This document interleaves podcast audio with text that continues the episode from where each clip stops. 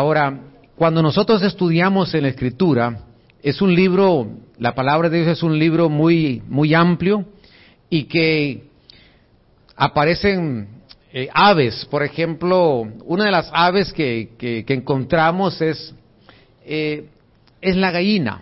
Y veamos alguna diferencia. Después le voy a hablar un poquito acerca del águila y ahí nos vamos a concentrar. Pero cuando, cuando vemos un poquito las características que tienen las, las gallinas, en primer lugar, tanto las dos, la gallina como el águila, son aves, pero hay alguna diferencia o varias entre ellas. La diferencia, por ejemplo, la gallina es que eh, tiene una vista corta, solo puede ver hasta dos metros y, y se alimenta de lo que está en el suelo, se alimenta de gusanos. Otra característica que tiene esa ave es que ante las tormentas lo que hace es esconderse. Eh, no puede elevarse mucho, solamente se eleva un poquito y, otra vez desciende a la tierra. construye su nido a dónde? En la, en la tierra. Eh, sin embargo, eh, el águila, hay una diferencia. El águila puede tener una, una visión hasta dos kilómetros de alcance, tiene la visión del águila. Por eso le permite eh, eh, alimentarse y, ver sus presas y alimentarse de, eh, de, sus presas cuando están frescas, porque de dos kilómetros puede, puede observar su, su presa. Una característica que tiene el águila también, o las águilas, es que se elevan, oiga esto, se elevan a 1800 metros sobre el nivel del mar. Y cuando viene la tormenta, eh, las águilas se elevan, ellos perciben el sol y lo que hacen es que se elevan sobre esa tormenta y se acercan más al sol. Ese sol es Cristo, nuestro sol de justicia. Amén. Que entre nosotros más nos acerquemos a Él, más nos vamos a elevar sobre las tormentas. Le damos un aplauso al Señor. El águila el águila tiene características que se elevan sobre las tormentas, construyen su nido ahí en, los lugares altos y tiene, tiene dos alas el águila. Si le hace falta una, una ala, es, es difícil que pueda, que pueda elevarse. Cada una de esas alas tiene tres partes. Oiga esto, cada una de esas alas de las águilas tiene tres partes. Y dentro de esas partes hay diez plumas. Pero una de esas partes que tiene el águila le sirve para, para tener fuerza y para poder elevarse. Cuando, va en ese proceso de elevarse, le, sirve para tener esa fuerza y, poderse elevar. La otra, parte del águila le sirve para tener dirección, donde poder direccionar hacia dónde quiere ir. Y la otra parte de, esa ala le sirve para mantenerse y sostenerse en las alturas, porque una cosa es tener la fuerza para elevarse y otra cosa es mantenerse en las alturas. Ahora, esta ilustración o esta aplicación tiene una, eh, tiene una enseñanza para nosotros, porque veo en la escritura, en, en, el capítulo 40, verso 29, verso 31, el capítulo, este capítulo 40 de Isaías, donde conocemos y lo hemos leído tantas veces, dice, Él da esfuerzo, ¿a quién? ¿A quién da esfuerzo? Alcanzado y multiplica las fuerzas al que no tiene ningunas. Es decir, el que está cansado, él le da la fuerza. Y el que no tiene, también las multiplica. Mire qué, qué maravilloso es el Señor porque quizás alguien no tiene nada, pero el Señor las multiplica. Al que no tiene ninguna fuerza. Pero si alguien tiene algo de fuerza, el Señor le, da esa fuerza. Dice, los muchachos se fatigan y se cansan, los, los jóvenes flaquean y caen. ¿Y por qué habla de los muchachos? Porque suponemos que los muchachos son la fuerza, son el, la ilustración del vigor de las etapas del hombre. Es la etapa donde hay una fuerza, la genética, y, menciona el ejemplo de los muchachos, porque los muchachos deberían de tener siempre la fuerza, pero dice los muchachos se fatigan y se cansan, los jóvenes flaquean y caen, pero los que esperan a quién, a Jehová, tendrán que nuevas fuerzas. Los que esperan a Jehová tendrán nuevas fuerzas, levantarán alas, como que, como las águilas, correrán, ese, el águila cuando quiere correr para elevarse y no se cansarán, caminarán y no se fatigarán. Lo que nos está diciendo es aquellos que esperan en Jehová, esperan la promesa. Pero los que esperan a Jehová, esperan al Dios que da la promesa. ¿Cuántos estamos esperando al Dios que da la promesa? Porque una cosa es esperar, una cosa es esperar en Jehová para recibir esa promesa, pero otra cosa es cuando yo le espero a Él, al Dios que da la promesa. Ahora, aquí está hablando de que nosotros tenemos que ver un ejemplo del águila, que un águila que se eleva, que necesita la fuerza, que necesita la dirección, sus alas van a direccionar hacia donde van y necesita también el poderse sostener en las alturas. Yo quiero relacionarlo porque ahí encontramos esas tres partes del, ala, de las alas del águila, tres cosas. Y yo veo en Lucas capítulo 11, verso 9, dice, cita las palabras de Jesús, dice, yo os digo, que dice, pedid y se os dará. Buscad y hallaréis. Llamad y se os abrirá. Porque todo, verso 10, porque todo aquel que pide, ¿qué dice? Recibe. Y el que busca, va a hallar. Y el que llama, se va a abrir. Ahí nos está hablando de tres niveles, pedir, buscar y llamar. Yo quiero que veamos que también aquí aparecen tres niveles de oración, porque nos está diciendo que aprendamos a pedir, que aprendamos a si, pedimos, vamos a recibir. Si buscamos, vamos a hallar. Si llamamos, se nos va a abrir. Y lo que está hablando estos pasajes nos está llevando a unos niveles que nosotros debemos de estudiar en los, estos niveles de oración. Que, ¿Cómo hago yo para, para poder recibir? ¿Qué tengo que hacer para poder encontrar? ¿Qué tengo que hacer para que se abra aquellas cosas que están cerradas y que se abran a mi favor. Y por eso se lo puse en esos tres colores, porque quiero hablarle el primer nivel de oración que es aprender a pedir. Porque la oración es pedir. Pedir se os dará, porque todo aquel que pide, recibe. Hay que saber pedir. Hay que saber qué vamos a pedir. Este primer nivel de oración que es pedir, me habla a mí de esa primera parte de esa, de la, del, del ala, del águila, donde es la, esa primera parte donde el águila le da la fuerza para poderse elevar. Es decir, cuando yo entiendo lo que es la oración, y yo entiendo lo que es pedir.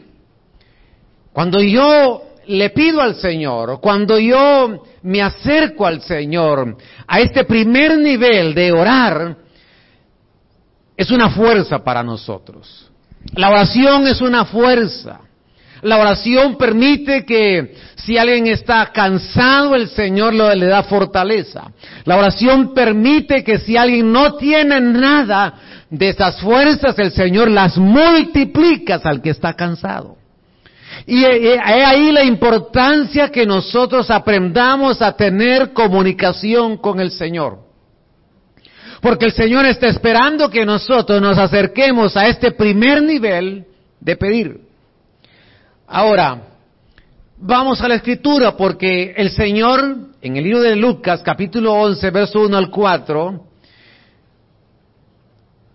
el Señor les estaba, les enseñó principios acerca de la oración que conocemos, pero que vamos a tratar de, de, de desgranar un poquito acerca de cada uno de esos versos. Dice, aconteció que estando Jesús orando en cierto lugar, cuando terminó, uno de sus discípulos le dijo, Señor, enséñanos a qué? A orar como también Juan enseñó a sus discípulos. Recuerde que estamos en el primer nivel que es pedir, pero hay que saber qué pedir. Entonces la oración hay que aprender a orar. Porque ahí les está diciendo, enséñanos a qué? a orar. Entonces la oración se aprende. Él les dijo, cuando oréis decid, Padre nuestro que estás en los cielos. Y vamos a hablar un poquito de cada uno de esos frases. Santificado sea tu nombre, venga tu reino, sea tu voluntad como en el cielo, así también en la tierra. Y el verso 3, el pan nuestro de cada día, danos lo que hoy y perdónanos nuestros pecados, porque también nosotros perdonamos a todos los que nos deben. Y no nos metas en tentación, mas líbranos del mal. Entonces vamos a detallar un poquito acerca de esta oración. Porque lo primero que el Señor les dice, bueno, me están pidiendo que les enseñe a orar. Primer nivel, oración. Pedir.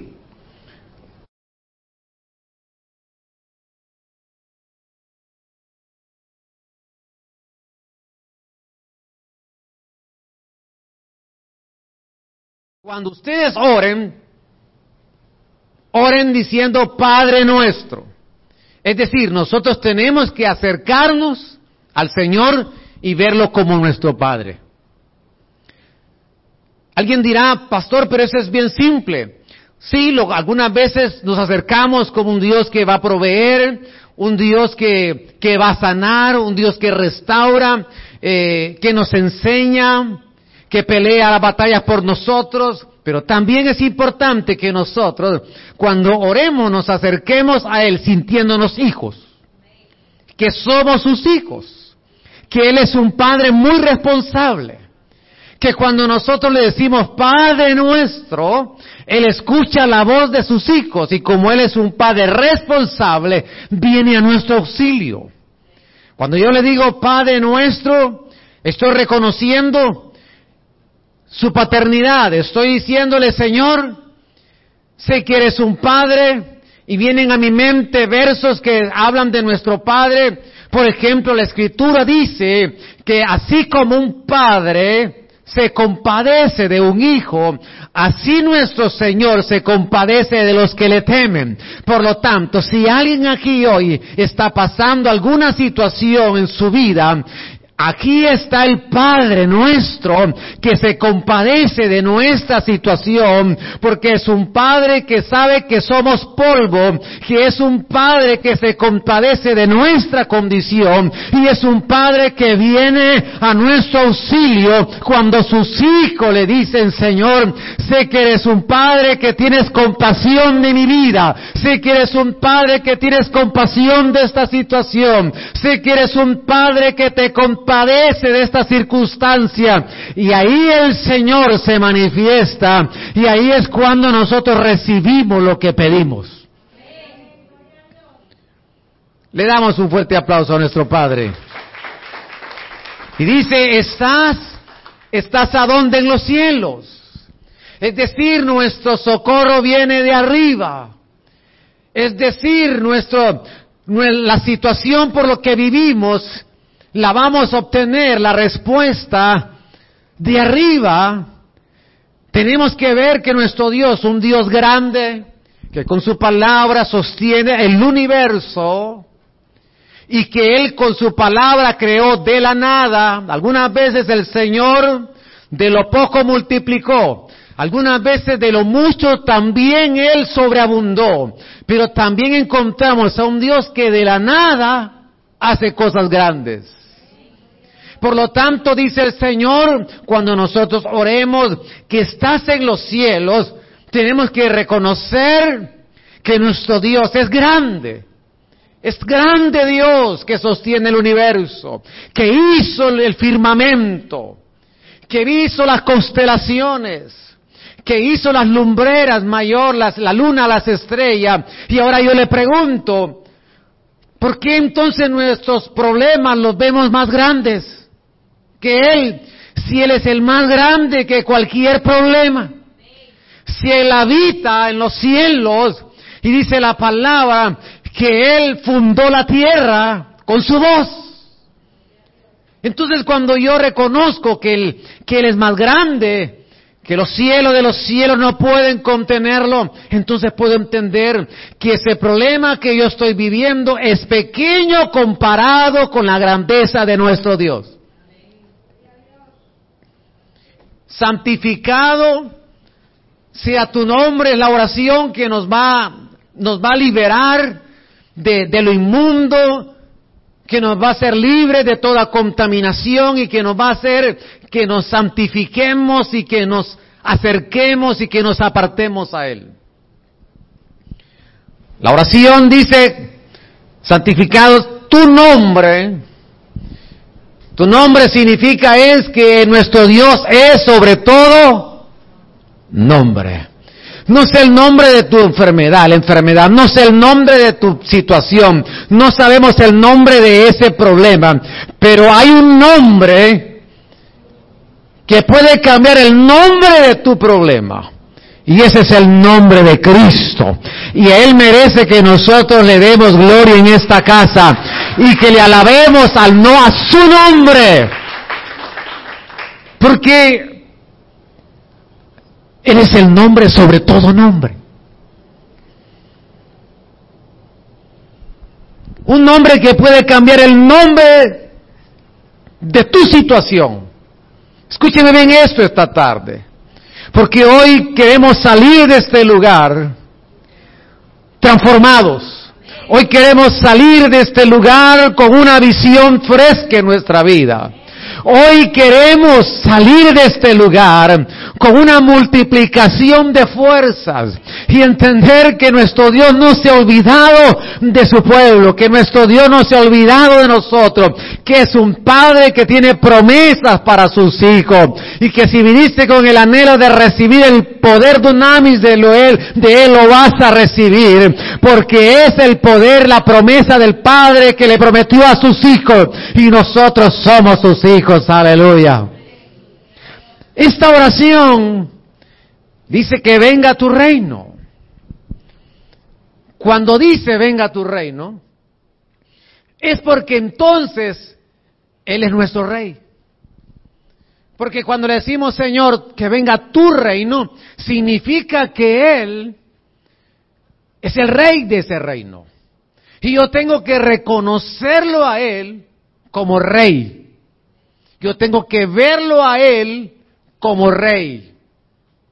Yo tengo que someterme a Él como rey. Aquellos sabios que siguieron la estrella del oriente, y esa estrella que estaba en el oriente, vino una revelación sobre esos sabios que venían del oriente. El oriente de Israel es Babilonia. Por eso se cree que esos sabios que seguían esa estrella venían de Babilonia, probablemente cuando Israel fue llevado cautivo, y ahí algunos de esos babilónicos, de los de Babilonia, reconocieron a Dios. Se les dio una revelación a ellos, y de pronto se cree que algunos de esos sabios siguieron la estrella que los condujo donde iban a ser Jesús, el rey. Y ellos siguen la estrella. Ahora le pregunto, ¿cuánto tiempo viajaron para ir y llegar donde había de nacer Jesús? Esas caravanas, no piensen que habían carros como hoy, no piensen que habían medios de transporte, aviones como hoy, sino que ellos, ellos se transportaban en camellos. Esos camellos, esas caravanas, se cree que, que transitaban de 20 a 30 kilómetros diariamente, esos camellos diariamente.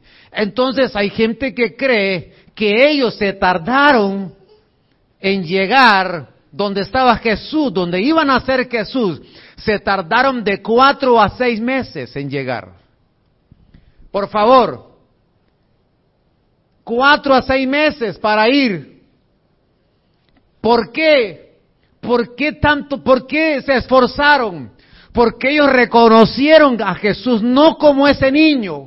Yo te pregunto, ¿cómo lo ves tú? ¿Como un niño o lo ves como rey? Porque cuando le vemos como rey, venimos y nos presentamos delante de Él y le adoramos y le entregamos lo mejor que Él se merece. Y le adoramos no importa sobre encima de la circunstancia, no importa la distancia, reconocemos que Él es nuestro Rey, que Él merece nuestra adoración, que Él merece que le demos honra, que Él merece que le demos gloria, que Él merece toda nuestra alabanza, porque reconocemos que Él es el Rey de Reyes y Señor de señores. ¿Cuánto reconocemos en este lugar que eres nuestro Rey de Reyes? Y hay gente, ¿por qué le cuesta tanto quizás? Y dicen, no, mire, muy lejos, no, que muy distante, pero si ellos se tardaron cuatro a seis meses para reconocer a Jesús como Rey. Por eso, hay una adoración que Él nos pide, que es una adoración que está por encima de las circunstancias.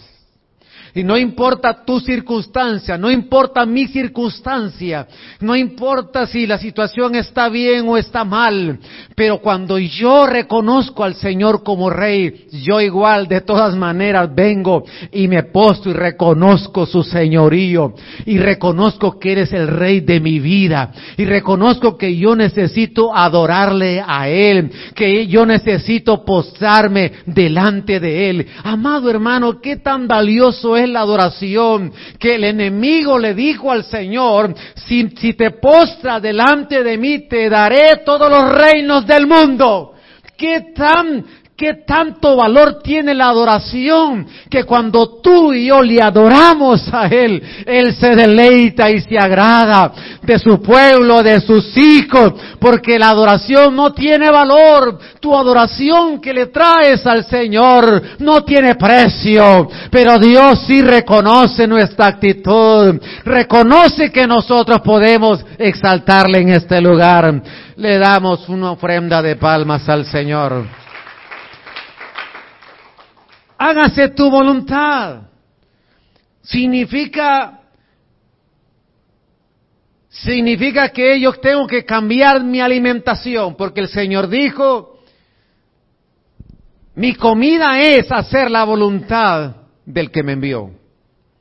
Es decir, cuando yo entiendo lo que es, hágase tu voluntad, Señor, yo me estoy despojando de mi voluntad y yo le estoy diciendo, Señor, yo quiero hacer tu voluntad, porque alguna vez en nuestra voluntad queremos que Dios haga lo que nosotros queremos.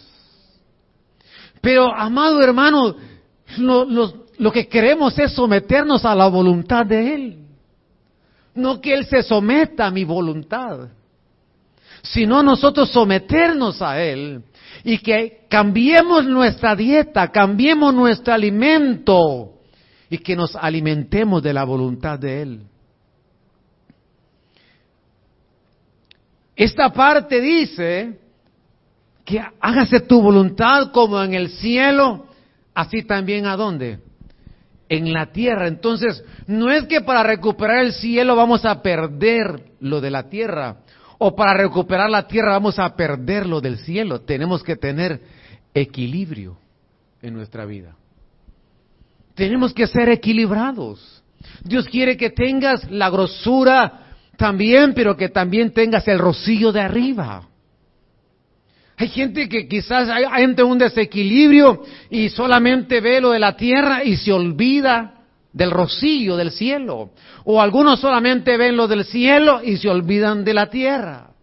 Dios quiere que nosotros seamos equilibrados y que nosotros podamos vivir en una, en una vida de abundancia en lo espiritual, en lo material. Ahora dice la oración, el pan nuestro de cada día, dánoslo hoy. Cuando decimos esta oración, creemos que solamente es algo físico, que nos dé, que nos dé cada día su, el alimento físico, pero el Señor nos está diciendo algo aquí más profundo, nos está diciendo que nosotros debemos de anhelar también lo espiritual.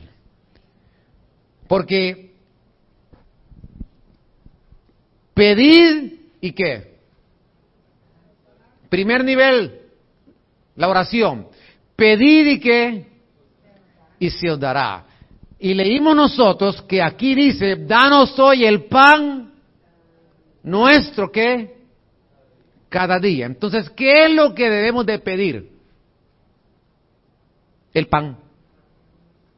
Porque la oración es, Danos hoy el pan, danos el pan nuestro de cada día. Entonces la oración es, quiero pedir pan. Primer nivel, pedir y se os dará. ¿Qué es lo que debemos de pedir? Pan. Una vez más, ¿qué es lo que debemos de pedir? pan, porque la oración dice, el pan nuestro le está pidiendo, Señor, danos el pan nuestro. Entonces tenemos que aprender a pedir el pan. ¿Estamos bien?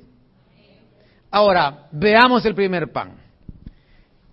Mateo 4, verso 4 dice, él respondió y dijo, escrito está, no solo de pan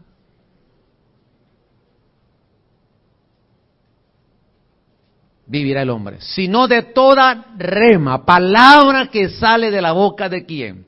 De Dios. Necesitamos el pan diario, pero también necesitamos la revelación, el rema de Dios en nuestra vida. Es decir, ese pan ese primer nivel de oración es decirle, Señor, danos hoy el pan nuestro, Señor. Señor, te pido un rema hoy en mi vida.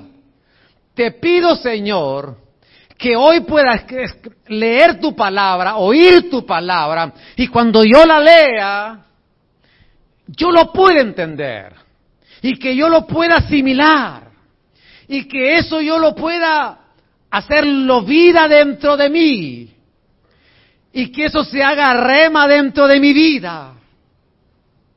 Usted está aquí esta tarde, vino a las dos de la tarde porque a usted se le hizo un rema dentro de su ser.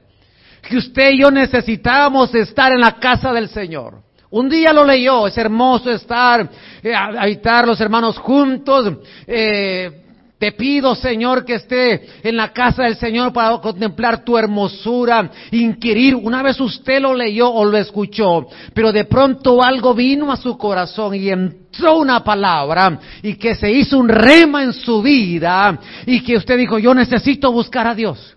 Yo necesito poner en práctica esto que he escuchado, esto que he leído hoy y se hizo un rema. Pues nos dice el Señor que cada día haya un rema en tu vida, que cada día que tú escuches la voz de Dios a través de su palabra, que esa palabra tú la entiendas, yo la entienda y cuando yo entiendo eso yo puedo hablar de parte de Él. Y cuando yo entiendo, cuando yo asimilo esto, yo puedo decretar ese rema que vino a mi vida. Cuando tú entiendes que tus hijos le pertenecen al Señor, vas a hablar y vas a decretar que sus hijos, esos hijos son herencia para el Señor. Cuando tú entiendes que tu matrimonio y tu hogar y tu familia le pertenece al Señor y viene un rema para tu vida, vas a decretar sobre tu matrimonio, sobre tu casa, sobre tu familia, sobre tu economía, sobre tus hijos. Se va a hacer un rema dentro de tu ser. Tus hijos van a ser impactados por lo que escuchen, por ese rema que tú escuchas. Se te hizo rema tu ser y tú puedes hablar de parte de él. Y cuando te dicen, pero ¿por qué va tantos días a la iglesia? Tú vas a decir, este no entiende todavía, pero a mí ya se me hizo rema. Yo ya lo entendí. Que yo debo estar en su casa. Otros te van a decir, mira la condición, cómo están tus hijos, pero tú vas a ver la situación diferente, porque se, se te hizo un rema que Dios tiene una promesa para ti. Dios tiene una promesa para ti. Dios tiene promesas para nosotros. Dios tiene promesa. Le damos un aplauso al Señor. Aleluya. Que se te haga un rema hoy. En tu vida. En mi vida. Una palabra. Una palabra, Señor, cada día. Que me permita a mí elevarme como el águila que me va a dar la fuerza a mi vida. Porque lo que quiero es elevarme. Porque cuando yo le pido ese rema, cuando yo le pido, Señor, pan nuestro, quiero este pan, Señor, eso te da la fuerza para que te eleves.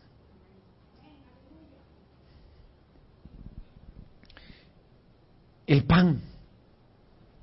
Veamos ese siguiente pan. Marcos 7:25, porque una mujer cuya hija tenía un espíritu inmundo, luego que oyó de él, vino y se postró a sus pies. La mujer era griega, o sea, no era judía, y, y sirofenicia de nación, y le rogaba que echase fuera de su hija al demonio. Pero Jesús le dijo, deja primero que se sacien los hijos, porque no está bien tomar el pan de los hijos y echarlo a los perrillos. Ella se sentía en esa condición, en esa condición tan vaga se sentía la mujer. Y el Señor habla de un pan para los hijos. Respondió ella y le dijo, sí, Señor, pero aún los perrillos debajo de la mesa comen de qué? de las migajas de los hijos. En verso 29 entonces le dijo, por esta palabra ve, el demonio ha salido de tu hija. Este pan que le vamos a pedir al Señor es el pan de la liberación. Un pan que el Señor envía sobre nosotros para que pueda liberar nuestros labios, para que pueda liberar nuestros sentidos, para que pueda liberar a nuestra familia, para que pueda liberar a nuestros hijos, para que pueda liberar nuestra vida misma, un pan que nos va a liberar. Ese es el pan nuestro.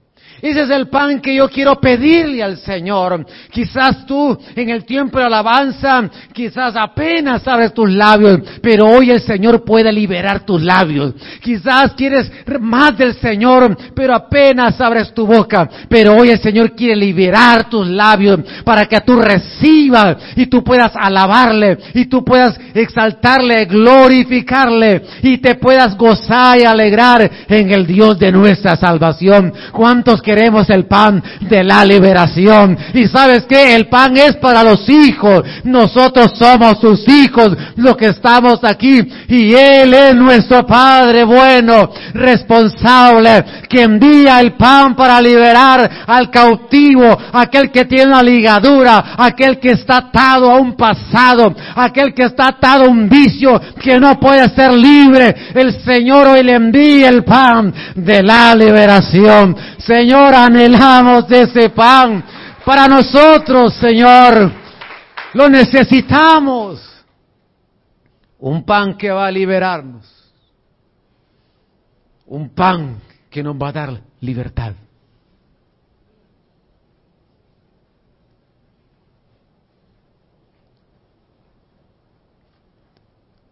Un verso más, números 14, 9 dice, por tanto, estamos hablando del pan porque hay que pedir la oración que el Señor les dijo a ellos. ¿Quieren que les enseñe a orar? Les voy a enseñar. Pidan el pan nuestro cada día. Cada día pidan un pan. Pidan, porque si piden van a recibir. Números 14, 9, por tanto no seáis rebeldes contra Jehová, ni temáis al pueblo de esta tierra, porque nosotros los comeremos como pan. Su amparo se ha apartado de ellos, y con nosotros está Jehová. No los temáis. Este pan es el pan de la victoria. Ellos miraban está hablando de Israel, cuando ellos, en vez de ver las higueras, en vez de ver la vid, en vez de ver los olivos, las granadas, en vez de ver la abundancia, ellos lo que, lo, lo que vieron fueron a los gigantes. cuando ellos tenían que ver las frutas, lo que estaba en la tierra que el Señor les estaba prometiendo. Hoy el Señor nos dice que nosotros comamos y le pidamos, Señor, dame este pan de la victoria. Porque donde el enemigo te quiso vencer, ahí el Señor te va a dar la victoria. El Señor te la va a dar. El Señor te la va a dar. Solo tenés que disponer tu corazón y decirle, Señor, yo quiero, yo quiero este pan de la victoria, porque yo sé que eres Jehová de los ejércitos es tu nombre, Señor, que no pierdes, no has perdido, nunca perderás ni una batalla, Señor, porque el Señor pelea nuestras batallas. Él es nuestro Señor. Y el Señor dice, pide pan, que yo te daré la victoria. Pide pan, porque yo soy el que estoy contigo. No tengas temor. Elévate. ¿Has visto estos gigantes? Yo soy más grande que esos gigantes. ¿Tú crees que son altos? Esos enemigos tú los miras altos, yo soy aún más alto que ellos. Elévate por encima del enemigo. Elévate por encima de los gigantes. No tengas temor. No retrocedas. Mira al autor y consumador de la fe, nuestro Dios poderoso, que Él hoy tiene una victoria para nuestros hijos, para nuestro hogar, para nuestra familia. Nuestra victoria es para nosotros, para los hijos de Dios. Le damos una ofrenda de palmas al Señor, aleluya. No tengas temor. ¿Por qué hay temor? Porque lo que vemos son los gigantes de la situación. Elévate. Elevémonos. Porque Él da fuerzas a través de la oración. Para que le pidamos el pan. Déjeme llevarlo a otro pan. Primera Corintios 10, 17, puesto que el pan es uno solo, nosotros, siendo muchos, somos un solo que cuerpo. Pues todos participamos de un solo pan. La profecía hoy me llamaba la atención porque hablaba de una parte del cuerpo. Y la Biblia dice que el espíritu está dispuesto. Pero ¿cuál es el problema que tenemos? La carne. Esa batalla de la carne que lucha contra nosotros que todos tenemos, no estamos glorificados todavía y que tenemos que luchar contra esa área, pero hay un pan, es el pan de la unidad, donde no solamente tu espíritu va a estar dispuesto, sino que aún tu alma y tu cuerpo, la carne, también estará dispuesto para el Señor. De tal manera que todo nuestro ser, el espíritu y el alma que antes no agradecía, el alma que olvidaba lo que el Señor había hecho, y por eso David decía, bendice alma mía el Señor, cuando el alma estuvo fuera del Señor, pero ahora también el alma va a alabarle, también el alma va a ser agradecida, también el alma no va a olvidar los beneficios, pero no solamente el espíritu y el alma, sino que también ahora el cuerpo, vas a utilizar tus manos, vas a utilizar tus pies, vas a utilizar tus labios, ¿para qué? Para alabar y entrar por esas puertas con acción de gracia, con todo tu ser, y vas a entender que todo tu ser, espíritu, alma y cuerpo, sea guardado hasta su venida y viene una unidad en todo nuestro ser para que las tres partes glorifiquen al Señor y que no se quede ni una de ellas para darle gloria y reconocer el señorío del Señor y que todo esté dispuesto, tu espíritu, tu alma y tu cuerpo, todo nuestro ser que se rinda y que se rinda bajo la poderosa mano de Dios. Las tres partes. Que el cuerpo diga hoy, domingo puedo hacer mucho, me puedo quedar haciendo cualquier cosa, pero también el cuerpo va a decir, yo voy a la casa del Señor, porque mi cuerpo lo anhela y lo necesita. Lo necesita. Porque las tres áreas tienen que ser restauradas en el tiempo final, las tres. Este cuerpo nos van a dar otro cuerpo. Va a sufrir una transformación. El alma también y el espíritu se tiene que perfeccionar. Por lo tanto, el pan es el pan de la unidad. Qué precioso esto. Tu cuerpo, todo tu ser va a estar dispuesto para el Señor. ¿Cuántos decimos amén esta tarde?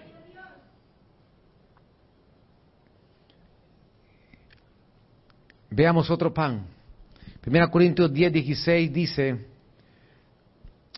es, no cabe duda que esto va a continuar otro día si el Señor lo permite.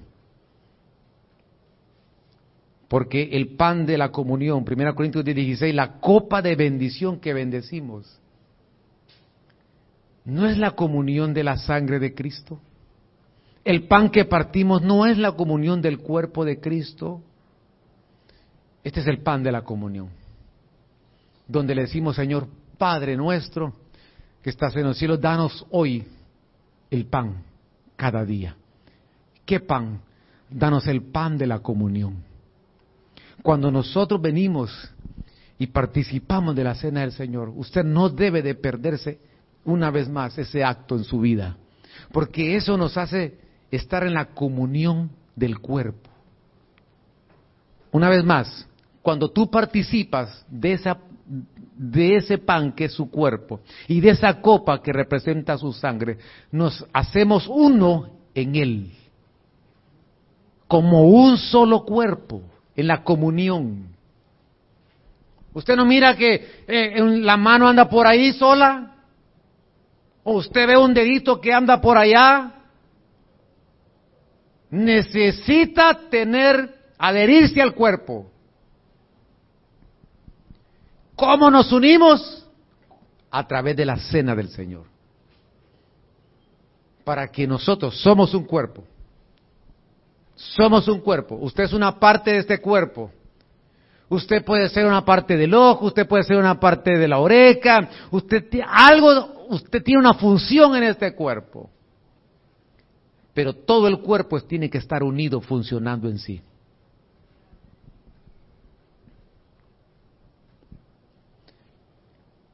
El pan sagrado. Primera Samuel 21:6, así el sacerdote le dio el pan sagrado, porque ahí no había más pan que los panes de la presencia, los cuales habían sido retirados de la presencia de Jehová y reemplazados por panes calientes el día en que fueron quitados. Entonces, ya hablé un poquito sobre esto. David, hay cosas en David que uno...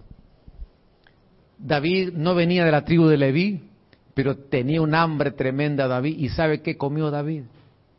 Los panes que eran para el sacerdote. ¿Y sabe qué le, pasaba a la gente que comía un pan que estaba en el, tabernáculo? Que tenía que morir, porque era algo sagrado, que solo los sacerdotes podían entrar ni, podían entrar a ese templo, al tabernáculo. Y David no siendo sacerdote, y no le pasa nada. Porque este pan es para los sacerdotes. Y Él nos ha llamado para ser sus sacerdotes. Pastor, yo me tengo que vestir, entonces, no, no, no, ¿cómo? Hay un sacerdocio. Eres un sacerdote y el, el Señor dice que hay un pan para ti. Porque el sacerdote venía y representaba, llevaba al pueblo, intercedía por el pueblo, por los pecados. Y el sacerdote también decretaba. ¿Sabe qué, amado hermano? Amada hermana, necesitamos aprender a hablar como un sacerdote de Dios. Pidámosle al Señor que aprendamos a hablar como un verdadero sacerdote, que sabe decretar de parte de Dios, de parte de Dios, para que las cosas sean hechas. Y Dios está esperando sacerdotes que no se conformen con su condición, sino que estén entendidos y decididos a hablar de parte de Dios. Ahora esta oración continúa. Yo creo que aquí me voy a quedar y vamos a hablar otro día, si el Señor lo permite, de la segunda parte del ala del águila.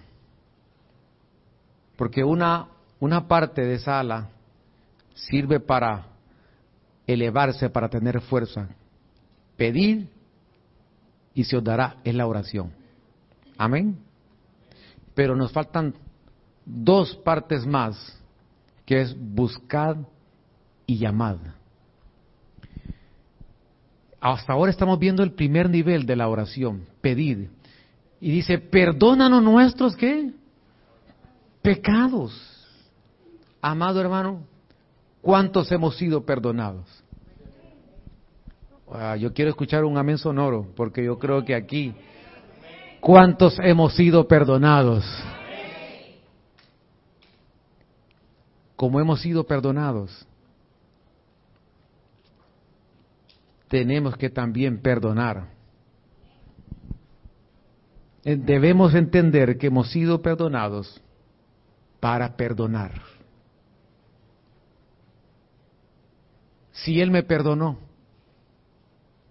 ¿por qué me perdonó Él? ¿Para tener paz con Él? Sí, pero también para que yo pueda perdonar a otro. Porque de nada, a ver, es algo que yo recibo de forma vertical de parte de Dios, pero ahora dice el Señor, ahora viene la parte horizontal. El perdón que yo te di es para que tú aprendas a perdonar.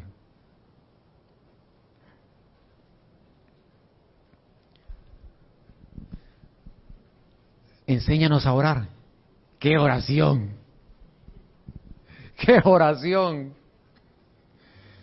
Y la gente dice, no, yo me lo sé de memoria. Sí, Qué bueno, es un buen comienzo que, la, que, que pueda saber de memoria. Pero hay que profundizar en esa oración. Porque esa oración me habla, Señor, yo quiero perdonar como tú me has perdonado. Yo no quiero llevar un registro de lo que me ha hecho él o ella, porque si Dios llevara un registro de mis obras, ay hermano, Dios mío, si Él llevara un registro de lo que hacemos, pero Él es, Él es un Dios misericordioso y Él es compasivo. Y así como un padre se compadece de sus hijos, así es el Señor, se compadece de los que le temen. Cuanto le tememos a Él. Y Él quiere que nosotros también seamos compasivos unos a otros. Compasivos.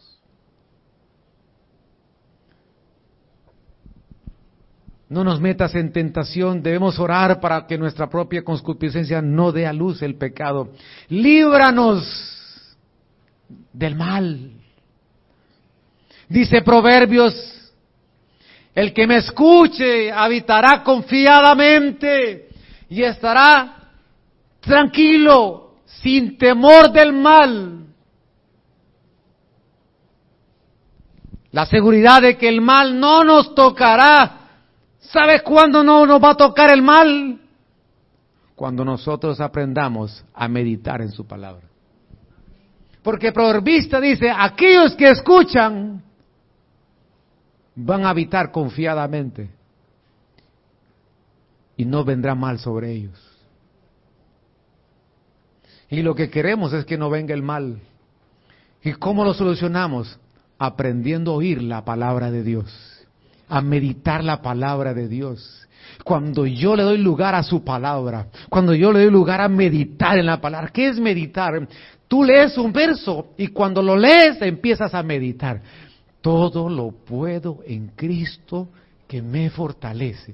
Todo lo puedo en Cristo que me fortalece todo lo puedo en Cristo que me fortalece. Empiezas a meditar, empiezas a meditar, meditar, meditar. Dice el Señor, el mal no vendrá sobre ti, estarás tranquilo y estarás seguro porque tú habitas en la seguridad y en la tranquilidad que te hace escuchar mi voz. Y hoy venimos a este lugar a oír la voz de Él. Y hoy venimos a esta casa porque queremos aprender a escuchar la voz de nuestro amado. Aleluya. Porque la voz de nuestro amado no se parece a ninguna otra voz. Esa es la voz que necesitamos oír. Y nos va a hablar y nos habla a través de su palabra. ¿Para qué? Para que estemos tranquilos y seguros Ayúdenme acá, por favor, hijos. Porque esta tarde es una tarde preciosa que el Señor nos da.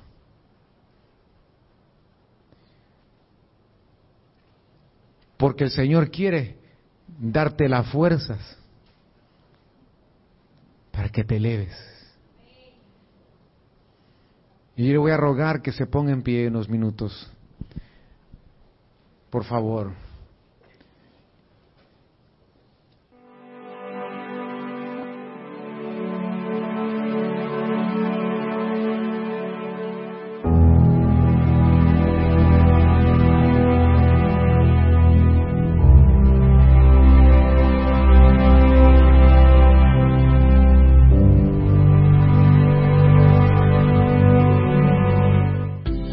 Gracias por habernos acompañado. Esperamos que la administración de la palabra haya sido de bendición para tu vida. Si no tienes dónde congregarte, te invitamos a que nos visites. Para más información, llámanos al 915-502-1252.